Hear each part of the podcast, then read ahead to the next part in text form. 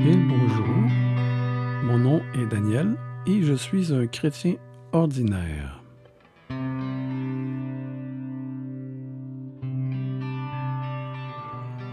Bienvenue pour cette euh, deuxième partie. Je suis rendu au chapitre 3, Un cosmos purifié du mal. Un des arguments forts pour les conditionnalismes est sa capacité d'expliquer les passages bibliques où la présence et la gloire de Dieu sont dépeintes comme étant universelles à la fin des temps. Par exemple, en 1 Corinthiens chapitre 15, versets 24 à 28, le Seigneur Jésus remet le royaume au Père après l'avoir purifié du mal. Comment purifie-t-il le royaume du mal? En détruisant toute domination, toute autorité, toute puissance, et aussi en détruisant la mort elle-même. Paul termine son explication de la fin des temps en des termes cosmiques où Dieu remplit tout. Et lorsque toutes choses lui auront été soumises, alors le Fils lui-même sera soumis à celui qui lui a soumis toutes choses, afin que Dieu soit tout en tous. Ailleurs, Paul explique qu'en Jésus, Dieu voulut réconcilier toutes choses avec lui, aussi bien ce qui est sur la terre que ce qui est dans les cieux, en faisant la paix par lui, par le sang de sa croix. On voit ça dans Colossiens au chapitre 1, verset 20. Éphésiens chapitre 1, verset 9-10 va dans le même sens en affirmant que le plan de Dieu consiste à réunir sous un seul chef, le Christ, tout ce qui est dans les cieux et ce qui est sur la terre. Les tout premiers discours chrétiens affirmaient que Christ devait rester au ciel jusqu'au temps du rétablissement de toutes choses, dont Dieu a parlé anciennement par la bouche de ses saints prophètes. On voit ça en Actes chapitre 3, verset 21. Les tenants de la position de tourment éternel postulent qu'en parallèle au royaume de Dieu se trouvera l'enfer, et cela pour l'éternité. Ces versets qui dépeignent l'ensemble du monde créé comme étant réconcilié avec Dieu représentent donc un problème majeur pour les traditionalistes. Comment Dieu pourra-t-il tout réconcilier avec lui-même si, pour l'éternité, des milliards de personnes, en plus du diable et des démons, demeurent dans un état conscient de séparation et de rébellion face à Dieu, et en plus dans des tourments éternels, la torture, dans une perspective conditionnaliste, puisque les hommes et les démons seront détruits, le reste de la création sera bel et bien dans un état universel de réconciliation avec Dieu. Chapitre 4. Le cas de l'Apocalypse au chapitre 14 et au chapitre 20. Le chapitre 14, versets 9 à 11. Dans ce chapitre, j'explique dans une perspective conditionnaliste ces deux versets de l'Apocalypse qui sont les seuls textes bibliques où il est mention de tourment éternel. en premier lieu, l'Apocalypse chapitre 14, versets 9 à 11. Et ça va comme suit. Et un autre, un, troisième ange les suivit en disant d'une voix forte, si quelqu'un adore la bête et son image et reçoit une marque sur son front ou sur sa main, en passant, ce sont des marques euh, non physiques, mais c'est spirituel. La marque sur le front et la main euh, est plutôt dans le sens d'une acceptation d'adorer la bête et son image et d'être en accord avec lui. C'est le même genre de marque euh, sur le front et sur la main que les Juifs portent même présentement. Ils ont comme un petit bloc sur la tête, ou sur le front plutôt, sur le front, où sont écrits des passages euh, des commandements, et aussi, ils ont une marque sur la main, euh, le petit bloc aussi est sur la main. Ce n'est pas une marque physique. C'est juste un consentement, si je pourrais dire, public et conscient. Je vais continuer ici remarque sur euh, la marque sur son front et sur sa main, il boira lui aussi du vin de la fureur de Dieu, versé sans mélange dans la coupe de sa colère. Et il sera tourmenté dans le feu et le soufre devant les saints anges et devant l'agneau. Et la fumée de leur tourment montre au siècle des siècles. Et ils n'ont de repos ni jour ni nuit, ceux qui adorent la bête et son image, et quiconque reçoit la marque de son nom. Il y a déjà dans ces quelques lignes des choses qui, qui un peu des dents. C'est un peu bizarre. Je vais y arriver. Une lecture rapide de ce passage semble suggérer que des personnes seront tourmentées au siècle des siècles, nuit et jour. La lecture de ces versets suscite facilement ce type de raisonnement dans l'esprit du lecteur moderne. Des humains sont tourmentés devant les saints anges et devant Dieu, et devant l'agneau. La fumée de leur tourment monte au siècle des siècles. Donc, si la fumée des tourments monte au siècle des siècles, ça doit être parce que les gens sont tourmentés au siècle des siècles, car il n'y a jamais de fumée sans feu. En plus, il est mentionné qu'ils n'ont de repos ni jour ni nuit. Voilà le raisonnement humain ici. Ce qui suit illustre bien comment ce passage est interprété par les traditionalistes. Le plus terrifiant est la nature de ce châtiment. Il se fera sans fin à l'horizon. Non seulement Jean dit que ces personnes seront tourmentées avec le feu et non détruites, mais poursuivent en disant que la fumée de leur tourment monte pour toujours. Et pour être certain que ce point soit bien compris, ils ajoutent la phrase Ils n'ont pas de repos jour et nuit.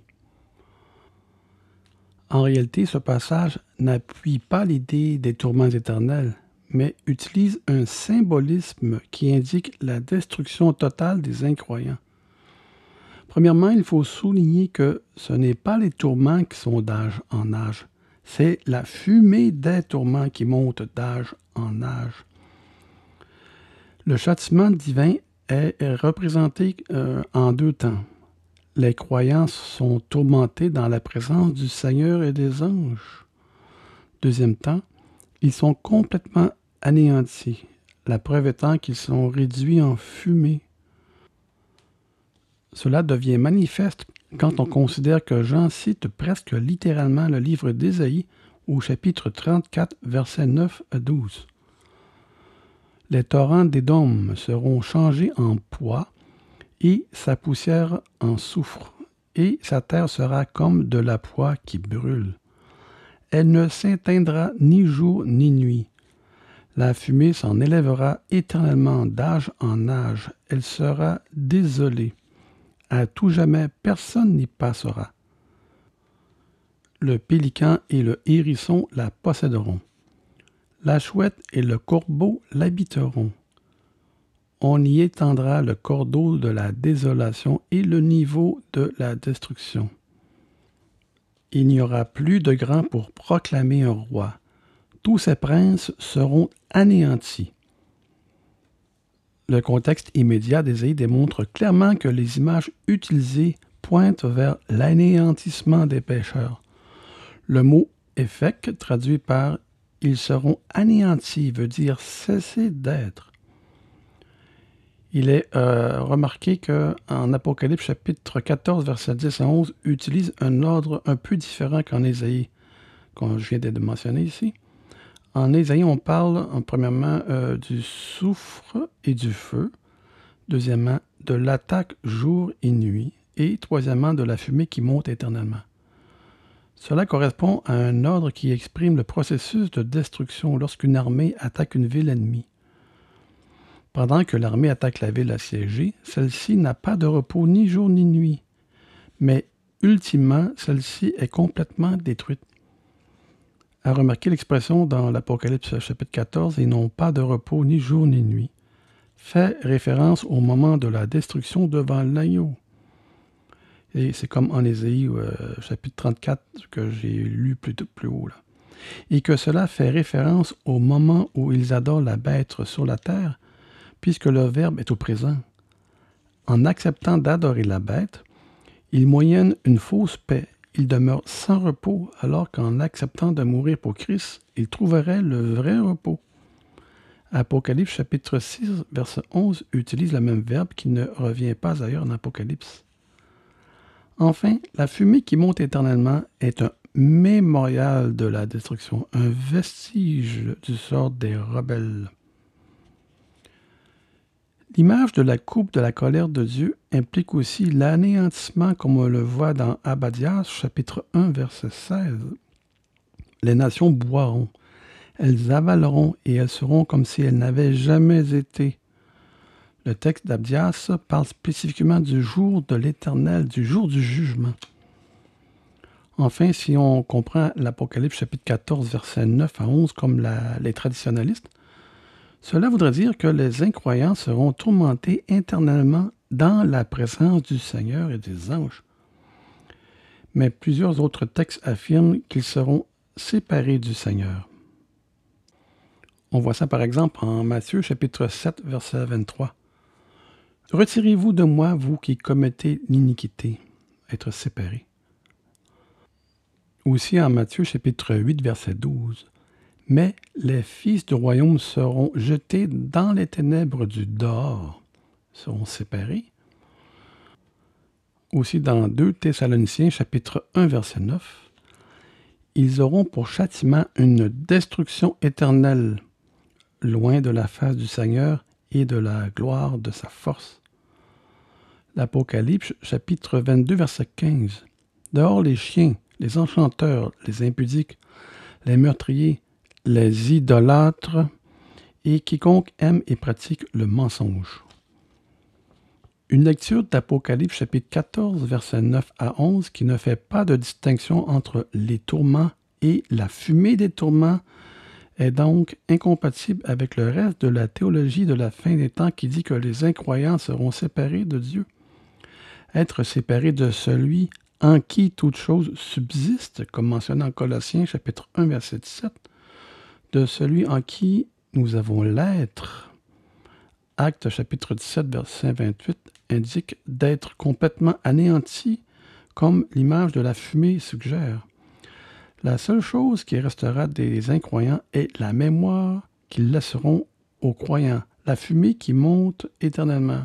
Ça va être comme un symbole de voir la fumée qui va nous rappeler que il n'existe plus, les méchants sont détruits totalement. Il ne reste plus que la fumée. Maintenant, passons à l'Apocalypse, chapitre 20, verset 10. Et le diable qui les séduisait fut jeté dans les temps de feu et de soufre, où sont la bête et le faux prophète, et ils seront tourmentés jour et nuit au siècle des siècles. Puis je vis un grand trône blanc, et celui qui était assis dessus la terre et le ciel s'enfuirent devant sa face, et il ne fut plus trouvé de place pour eux. Et je vis les morts, les grands et les petits, qui se, qui se tenaient devant le trône. Des livres furent ouverts, et un autre livre fut ouvert, celui qui est le livre de vie. Et les morts furent jugés selon leurs œuvres, d'après ce qui était écrit dans ce livre. La mer rendit les morts qui étaient en elle, la mort et le séjour des morts rendirent les morts qui étaient en eux. Et chacun fut jugé selon ses œuvres. Et la mort et le séjour des morts furent jetés dans les temps de feu. C'est la seconde mort, les temps de feu. Quiconque ne fut pas trouvé digne euh, d'être écrit dans le livre de vie fut jeté dans les temps de feu. Dans toute la Bible, c'est le seul endroit où l'on parle de tourment éternel semble-t-il. Au plus, ce qu'on peut dire, c'est que le diable, la bête et le faux prophète qui sont tourmentés éternellement et euh, non des humains, si les tourments sont proportionnels au péché, comme le dit le texte au verset 12 et 13, selon leurs œuvres, alors ça a du sens que le diable et les esprits derrière l'Empire romain anti-Dieu et le culte impérial soient tourmentés pour une période en apparence infinie. Mais en fait, il ne faut pas penser que ces êtres démoniaques seront littéralement tourmentés éternellement. C'est encore ici une hyperbole, car l'interprétation littérale d'Apocalypse chapitre 20 verset 10 demanderait de donner plus d'importance à un texte apocalyptique qui est très symbolique plutôt qu'à une dizaine de textes qui parlent clairement de l'anéantissement du diable et des êtres célestes. Mauvais. En Hébreu chapitre 2, versets 14 et 15. Ainsi donc, puisque les enfants participent au sang et à la chair, Jésus y a également participé lui-même afin que par la mort, il anéantit celui qui a la puissance de la mort, c'est-à-dire le diable. En 1 Corinthiens chapitre 15 verset 24. Ensuite viendra la fin quand le Christ remettra le royaume à celui qui est Dieu et Père, après avoir anéanti toute domination, toute autorité et toute puissance L'expression les, dominations, autorités et puissances fait référence aux êtres célestes anti-Dieu dont Satan est le représentant par excellence. En 1 Corinthiens chapitre 2 versets 6 à 8. Cependant, c'est une, une sagesse que nous prêchons parmi les parfaits, sagesse qui n'est pas de ce siècle, ni des chefs de ce siècle qui vont être anéantis ces chefs sont aussi bien les autorités politiques de l'Empire que ces mystérieuses forces du mal qui peuplent les airs et inspirent l'agir délétère de leurs serviteurs terrestres. C'est-à-dire euh, aussi bien euh, les forces du mal qui les inspirent ainsi que le sbire. 1 Jean chapitre 3 verset 8 Celui qui pêche est du diable, car le diable pêche dès le commencement le Fils de Dieu, apparu afin de détruire les œuvres du diable. La théologie biblique de la mort, l'anéantissement éventuel du diable remonte jusqu'à Genèse chapitre 3 verset 15. Je mettrai inimitié entre toi et la femme. La femme, ça veut dire, symbolise euh, l'épouse de Christ, son Église. Entre ta postérité et sa postérité. Celle-ci t'écrasera la tête et tu lui briseras le talon. Une inimitié est une animosité qui provoque de la guerre jusqu'à la mort d'une des deux parties. L'image de la tête écrasée signifie un coup mortel qui enlève la vie. Bien sûr, euh, la femme, euh, comme j'ai mentionné, représente l'Église, mais c'est Christ qui en est le chef de l'Église. C'est lui qui va lui écraser la tête. Il y a beaucoup d'autres passages sur la destruction des êtres célestes anti-Dieu, incluant Satan, en Ésaïe chapitre 14, versets 12 à 23, où on mélange le sort du roi et le sort des êtres célestes qui l'animent. Il y a d'autres passages en Ésaïe chapitre 14, versets 21 à 13, euh, Ésaïe 27, chapitre 1, verset 1, Ésaïe 27, 1, Ésaïe 34, verset 4, les psaumes 82, verset 6, Ézéchiel 28, chapitre 1 à 19, qui unifie encore le sort du roi et des êtres célestes qui étaient en Éden et qui animent le roi. Tu es réduit au néant, tu ne seras plus jamais.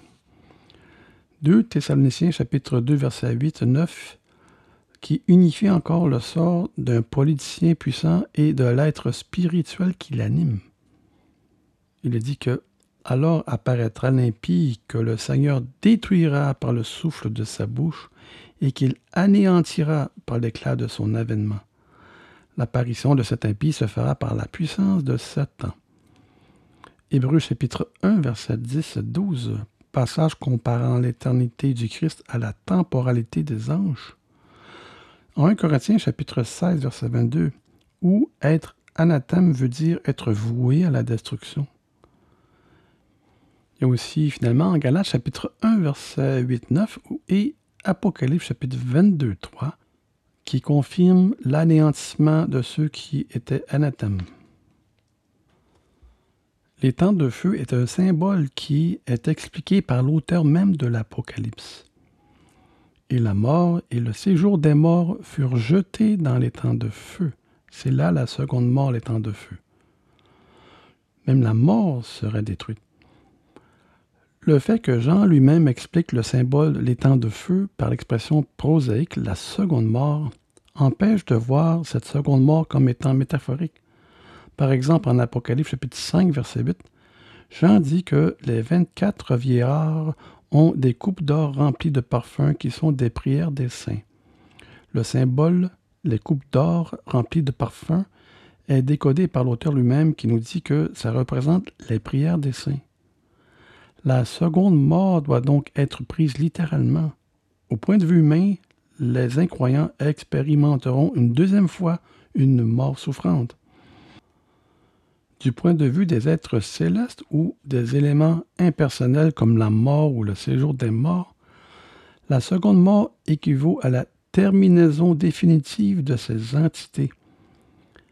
La mort et le séjour des morts n'existeront plus. En fin de compte, dans toute la Bible, seulement l'Apocalypse chapitre 20, verset 10 dit que des êtres seront tourmentés d'âge en âge. Cette expression est encore une fois une hyperbole, puisqu'après on parle de la deuxième mort qui doit être prise littéralement. La deuxième mort est ce qui met un terme définitif aux éléments qui sont lancés dedans la mort, le séjour des morts, les incroyants, le diable, la bête et le faux prophète. Cette conclusion est de loin la plus raisonnable lorsqu'on considère le principe de l'analogie de la foi. L'analogie de la foi est une règle d'interprétation largement admise en théologie. Elle dit qu'on doit interpréter des textes obscurs à la lumière de certains textes clairs. Puisque les épîtres sont la principale source de laquelle sont dérivées pratiquement toutes les doctrines chrétiennes, il est très étrange que si la vraie doctrine de la parole de Dieu a comme intention de nous enseigner des tourments éternels, on ne retrouve aucune affirmation claire de cela nulle part dans les épîtres, mais qu'elles utilisent toujours le terme qui semble à première vue pointer vers la cessation de l'existence. Il ne faut pas faire une distinction seulement entre la littérature apocalyptique, qui est symbolique, hautement symbolique, et didactique, enseignement prosaïque. Il faut aussi considérer le nombre de versets de chaque côté. Sur 265 passages du Nouveau Testament qui parlent du sort des ennemis de Dieu, l'Apocalypse chapitre 20, verset 10 est le seul qui parle de tourment éternel ou qui semble parler de tourment éternel. Ces chiffres ne considèrent même pas les mentions de l'Ancien Testament, où il n'en est vraiment pas question. Il n'y a pas de tourment éternel dans l'Ancien Testament. On ne peut donc pas fonder la doctrine, de l'enfer sur un ou deux textes apocalyptiques obscurs dont la symbolique utilisée est coupée de sa source de l'Ancien Testament. On doit interpréter le 0,5% à la lumière des 99,5% des versets de la Bible, de toute la Bible entière. Ils ont basé la fausse interprétation dans l'enfer sur un demi de 1% de toute la Bible. Et dans ce un demi de 1%, aucun autre passage ne corrobore cette pensée erronée. Eh bien, nous arrivons à la fin, à la conclusion. J'invite les frères et sœurs en Christ à prendre au sérieux, à repenser l'enfer. En tant que chrétiens, nous sommes appelés à nous assurer que nos croyances représentent réellement ce que la Bible enseigne. Et si cela nous demande de se positionner à contre-courant de la majorité, qu'il en soit ainsi. C'est mon cas.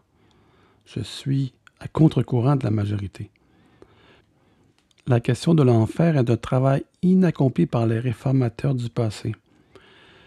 Les réformateurs euh, ont juste repris ce que le catholicisme et euh, la superstition médiévale avaient propagé, le paganisme. Ils ont tout simplement gardé le côté, ce côté païen de, de, de la religion.